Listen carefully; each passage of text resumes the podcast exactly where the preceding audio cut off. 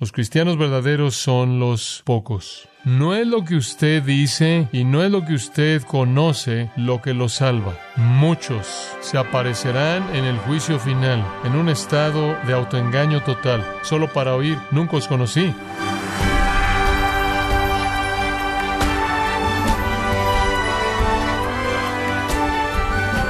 Bienvenido a Gracia a vosotros con el pastor John MacArthur.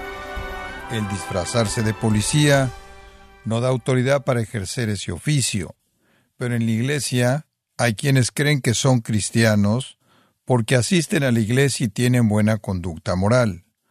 Pero ¿cuál es el significado en las escrituras acerca de lo que significa ser creyente? John MacArthur, en la voz del pastor Luis Contreras, contestará esta pregunta en el sermón el engaño condenador de palabras vacías y corazones vacíos, en gracia a vosotros.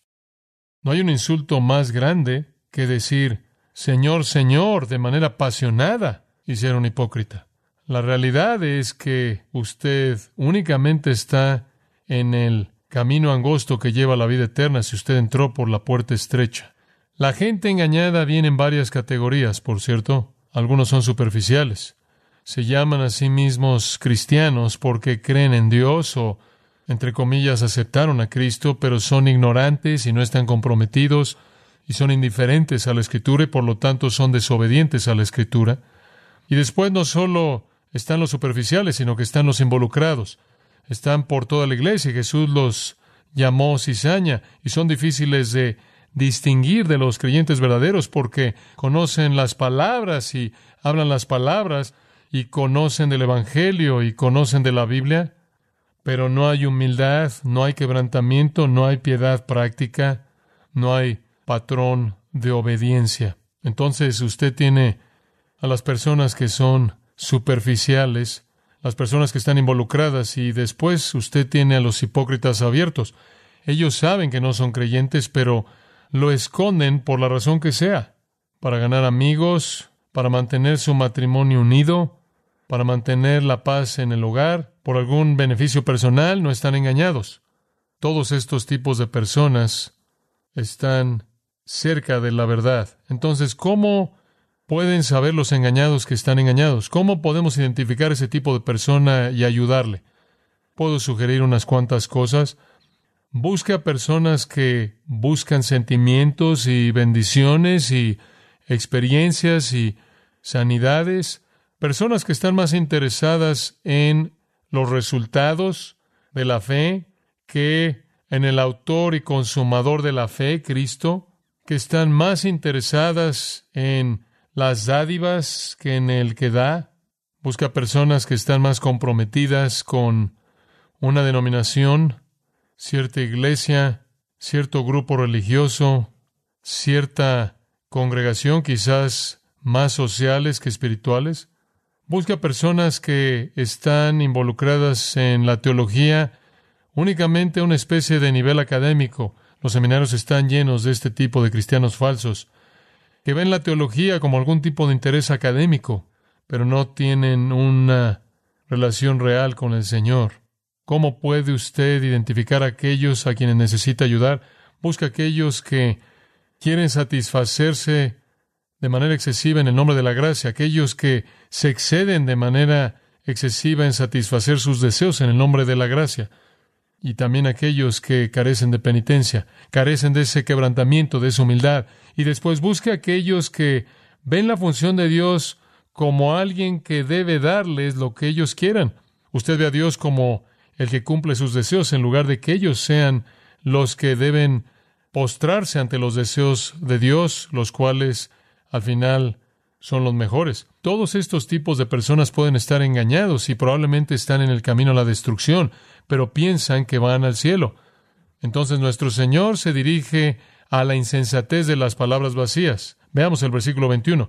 No todo el que me dice Señor, Señor entrará en el reino de los cielos, sino el que hace la voluntad de mi Padre que está en los cielos. Muchos me dirán en aquel día, Señor, Señor, ¿no profetizamos o predicamos en tu nombre, y en tu nombre echamos fuera demonios, y en tu nombre hicimos muchos milagros?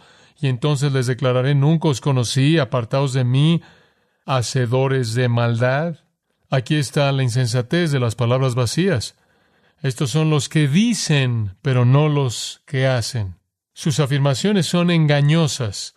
Dicen las cosas correctas, no viven las cosas correctas. Jesús es explícito incluso acerca de las afirmaciones. Me dice, versículo 21.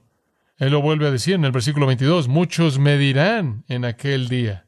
Todos sus esfuerzos religiosos están dirigidos a Él, pero su destino final no estará basado en lo que ellos dicen, lo que ellos dicen ahora o lo que ellos dicen en aquel día, versículo 22.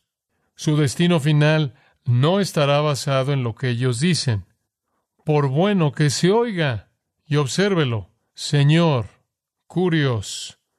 La primera vez es respetuoso, maestro, amo. Podríamos decir que la segunda vez, Señor, es ahora ortodoxo, fundamental, un título divino. Y decirlo dos veces, Señor, Señor, es apasionado y celoso y refleja algún sentido de devoción, incluso algo de pasión. Y tres veces en el versículo 22 dicen, en tu nombre, en tu nombre, en tu nombre. La actividad entera de estas personas ha estado dirigida al Señor Jesucristo. En tu nombre. Se oye también. En el nombre de Cristo vinieron, profesando a Jesús como Señor, con cortesía, con ortodoxia, con pasión en devoción privada y ministerio público, se oía también. Pero, versículo 23, hicieron una confesión, permítanme hacer una homologueo, confesión, permítanme hacer una confesión tomada del Salmo 6.8, mi confesión es esta, nunca os conocí, apartaos de mí, hacedores de maldad. Literalmente ustedes los que siempre están haciendo maldad.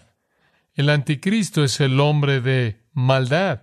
Hay más conectados con el anticristo que con el Cristo verdadero. La profesión no tiene valor. Esto es un tipo de profanación. Tomar el nombre del Señor en vano, Señor, Señor, es peor que el que maldice en la calle. La blasfemia del santuario es más terrible que la blasfemia del callejón. Es un beso de Judas decir Señor, Señor. Y después vivir en maldad. Muchos llamarán a Jesús Señor, Señor, y nunca se someterán a su señorío. Nunca, como el versículo 21 lo dice, hace la voluntad de mi Padre que está en los cielos. La gente en el reino hace su voluntad. Efesios capítulo 2 dice que por gracia sois salvos por medio de la fe para buenas obras, las cuales Dios ha ordenado de antemano para que andemos en ellas. Escuche Santiago capítulo 1, versículo 22. Pero sed hacedores de la palabra y no meramente oidores que se engañan a sí mismos. Autoengañados, oidores, dicen no hacedores. La única manera posible de manifestar el cristianismo verdadero es practicar la ley de Dios. Buenas obras. Santiago lo dice de esta manera en el capítulo 12, versículo 14, la fe sin obras es muerta. Toda la actividad religiosa, sin importar cuán apasionada, sin importar cuán ortodoxa, que no resulte de la obediencia al Señor de Cristo, es maldad. Él dice, su predicación, su echar fuera demonios, sus supuestos milagros, todo es maldad. Lo hicieron en mi nombre, es maldad. Ni por un solo momento. El griego lo diría, ni por un solo momento los he reconocido como míos, ni los conozco de manera íntima. Ustedes están apartados para siempre de mi presencia. Ustedes que hacen maldad, no me importa lo que digan, es lo que hacen. Profetizamos, puede ser predicar, echar fuera demonios, algunas actividades de exorcismo, obras poderosas, es de hecho la palabra final, obras poderosas, se traduce en milagros, pero obras poderosas se podrá referir a cualquier tipo de obra poderosa espiritual. Afirman haber hecho todas esas cosas, ¿Fueron legítimas? ¿Acaso su predicación fue real? ¿Acaso su esfuerzo por echar fuera demonios fue la obra real de Dios? ¿O fueron como los hijos de Seba? ¿Acaso las obras poderosas que hicieron fueron obras de Dios? Claro que no, porque fueron maldad. Simplemente porque alguien habla bien de Jesús, puede recitar un credo ortodoxo, parece ser apasionado y abierto y profesar o incluso predicar a Cristo y dice haber hecho obras en el nombre de Cristo, no es prueba de que pertenece a Cristo. No es prueba de que no están bajo el juicio de Cristo. Aquel a quien profesan en tu nombre, en tu nombre, en tu nombre. Y él dice, no los conozco. Pueden pensar que están familiarizados conmigo, no los conozco. Jeff O'Hare escribió, ¿por qué me llamas Señor y no haces las cosas que digo? Me llamas el camino y no caminas por mí, me llamas la vida y no me vives, me llamas el maestro y no me obedeces, si te condeno no me culpes, me llamas el pan y no me comes, me llamas la verdad y no me crees, me llamas Señor y no me sirves, si te condeno no me culpes. Estamos hablando aquí de confesión cristiana, profesión cristiana. No se engañe. ¿Acaso usted tan solo está hablando palabras vacías y usted no tiene una relación real con Cristo? Si fuera real, se manifestaría en obediencia, obediencia amorosa, agradecida a la ley de Dios. Palabras vacías. Después él pasa a los corazones vacíos para concluir. Cualquiera pues que me oye estas palabras y las hace, le compararé a un hombre prudente que edificó su casa sobre la roca. Ahí está la transición. Si oyen mis palabras y las hacen, son el hombre sabio. No es profesión, no es decir algo, es hacer lo que demuestra el poder transformador de Dios en la vida de usted. Descendió lluvia, versículo 25, y vinieron ríos, y soplaron vientos, y golpearon contra aquella casa, y no cayó, porque estaba fundada sobre la roca. Pero cualquiera que me oye estas palabras y no las hace, le compararía un hombre insensato que edificó su casa sobre la arena, y descendió lluvia, y vinieron ríos, y soplaron vientos, y dieron con ímpetu contra aquella casa, y cayó, y fue grande su ruina. Sea tan amable en observar. La diferencia está en si lo hace o no, si lo hace o no. Todo el que oye mis palabras, versículo 24, y las hace, versículo 26, todo el que oye mis palabras y no las hace. Y aquí él presenta la insensatez de los corazones vacíos, los corazones vacíos. De nuevo, esta es una conclusión tan poderosa de su sermón. Ambos oyen sus palabras, observa el versículo 24. Cualquiera pues que me oye estas palabras y las hace. Versículo 26. Cualquiera que me oye estas palabras y no las hace. Esa es la realidad distintiva. No que usted oyó, incluso ni siquiera que usted profesó creer. Es un contraste entre la obediencia y desobediencia, entre oyentes obedientes y oyentes desobedientes. Ambos oyen estas palabras mías. Los cristianos profesantes y los cristianos que poseen, ambos se ven iguales. Ambos se ven iguales. Ambos están construyendo una casa espiritual aquí. Ambos esencialmente están haciendo el mismo tipo de cosas religiosas. Pertenecen a la iglesia visible, podríamos decir, leen la escritura, asisten a las reuniones, pueden predicar, podrían ir en contra del reino de Satanás, podrían decir que Dios está haciendo cosas poderosamente a través de ellos. Ambos están haciendo la misma profesión y la misma afirmación. Dicen que oyen la palabra de Dios. El punto no es que si la oyen, no es lo que dicen, es lo que hacen. Y por cierto, como nuestro Señor dijo, cuando ven al trigo y la cizaña creciendo juntas, no las arranquen porque no pueden distinguirlas. Se nos recuerda eso aquí, de nuevo. Únicamente la tormenta va a revelar la condición verdadera. Las casas se ven iguales. La gente que está viendo las casas no conocería la diferencia hasta que la tormenta llegara. La tormenta manifestará la verdad. Las semejanzas son obvias. Ambos construyeron una casa, la vida de la actividad religiosa. Las construyeron con los mismos materiales, sin duda alguna, en el mismo lugar.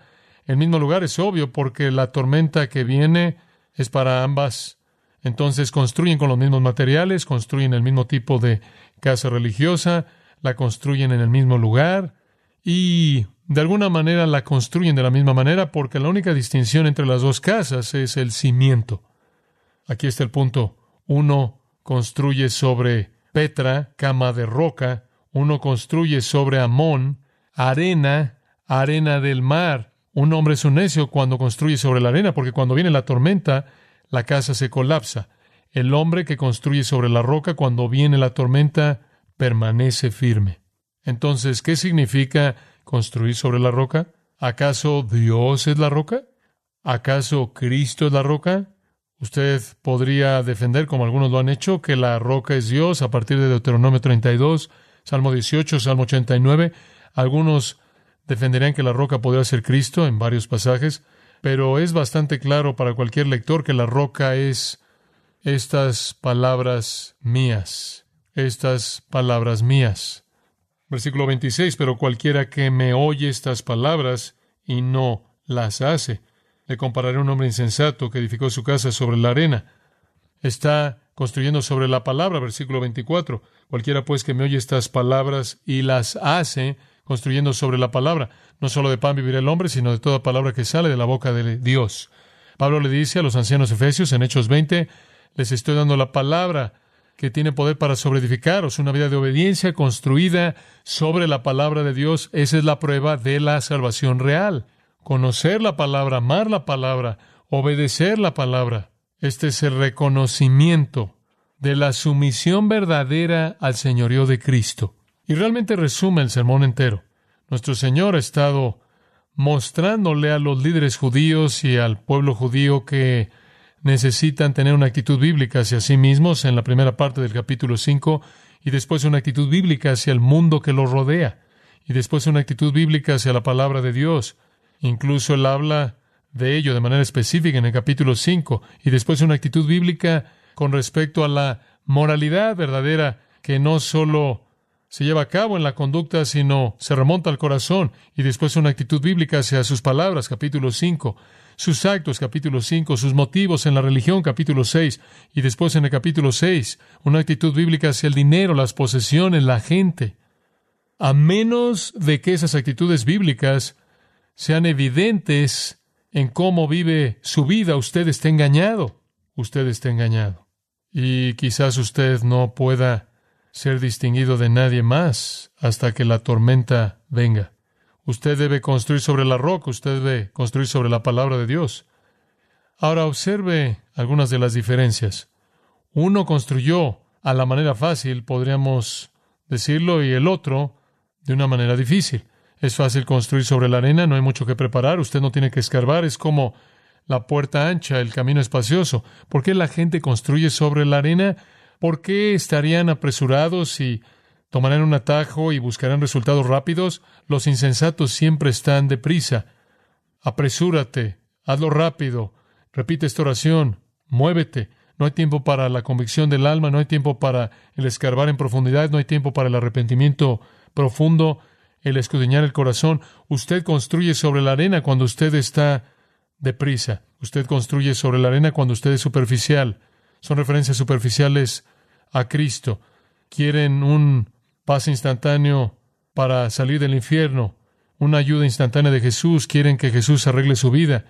Si en algún punto en la historia de la iglesia se ha llevado a cabo una construcción a nivel masivo sobre la arena, lo estamos viendo en la actualidad. El cristianismo se ha vuelto tan superficial, no se lleva a cabo una labor profunda de escarbar, no se evalúa el corazón, si nunca he llorado por mi pecaminosidad, no tengo una base sólida para regocijarme por el perdón.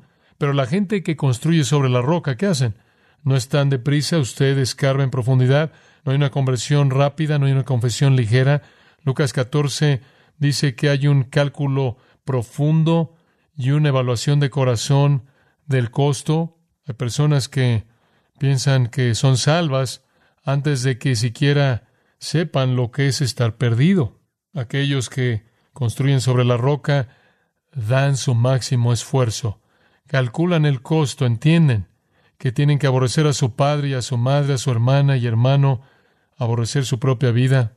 Los discípulos le dijeron a Jesús un día en Lucas 13, era tan difícil, habían tan pocas personas que venían por el camino angosto que dijeron, ¿puede alguien ser salvo? ¿Puede alguien ser salvo?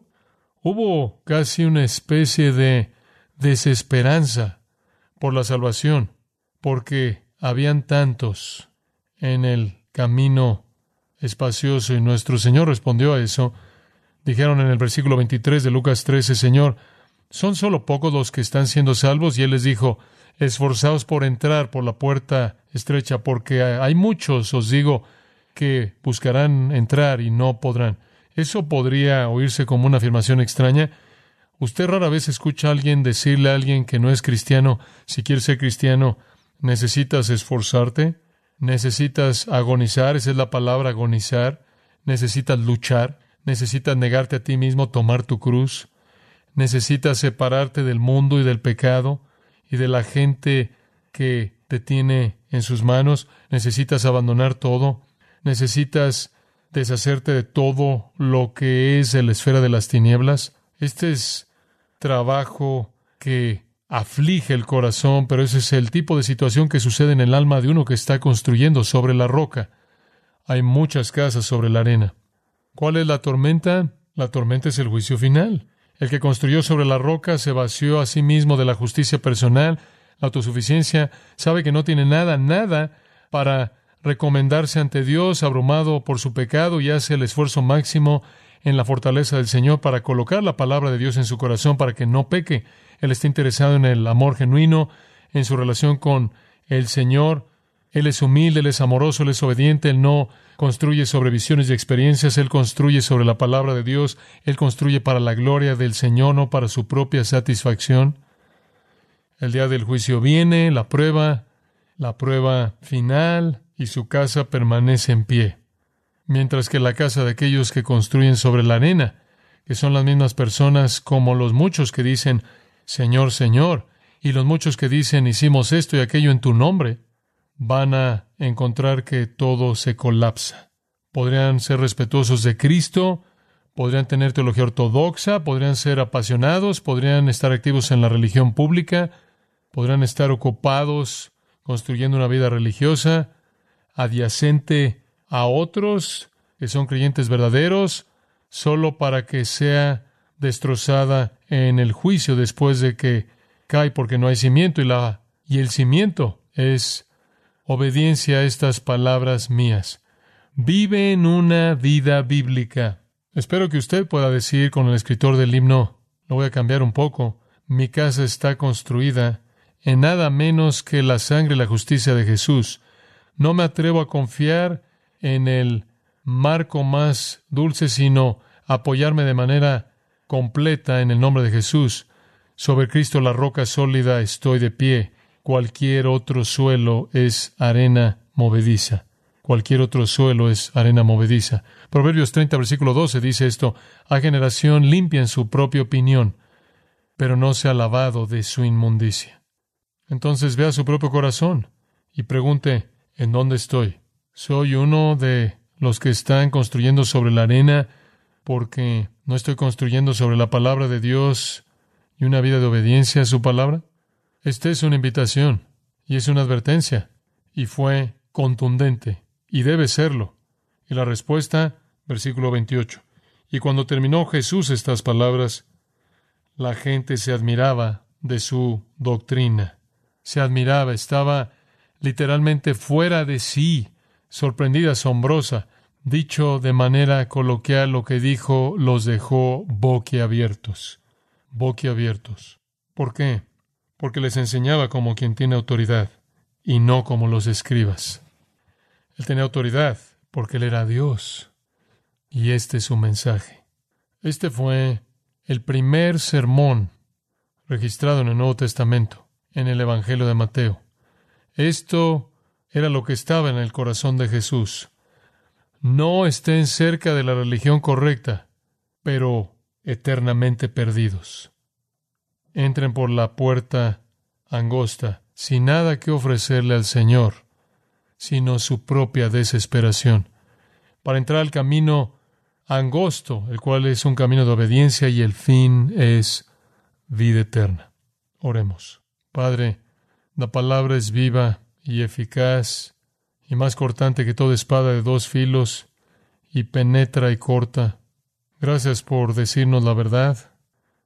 Gracias por el amor que ama lo suficiente como advertir. Y Señor, gracias por colocar en mi corazón que debiéramos ver este pasaje hoy sin conocer a toda la gente que nos ha acompañado de esta manera fuera de lo normal. Pero tú conoces los corazones, que haya evaluación personal genuina, evaluación de corazón, y que toda persona vea la verdad. Señor, eso solo puede suceder si tú iluminas sus corazones para tu gloria por causa de tu propio nombre. Brilla la luz de la gloria del Evangelio en los corazones de aquellos que están engañados, para que se puedan volver no solo aquellos que dicen, sino aquellos que hacen, aquellos cuyas vidas están construidas sobre la obediencia a tu palabra, motivados por amor hacia ti. Esa sería nuestra oración. Te damos toda la alabanza. Amén.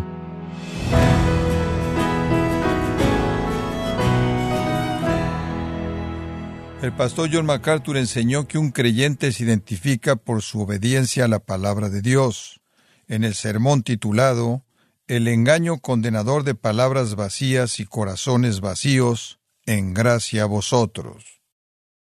Grace Community Church ha organizado la conferencia Expositores 2023 en español el viernes 15 y sábado 16 de septiembre en Son California.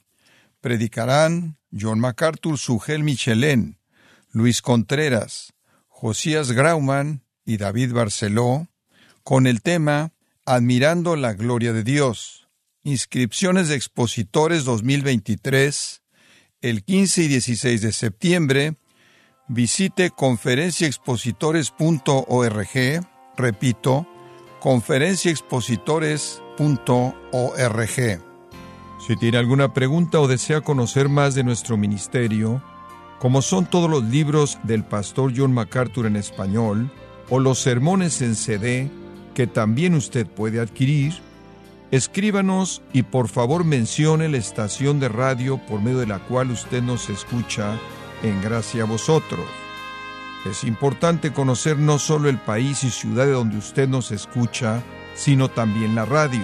Para quienes contactan nuestro ministerio por primera vez, pueden solicitar una copia del mensaje de promoción sin costo alguno, un mensaje por oyente únicamente.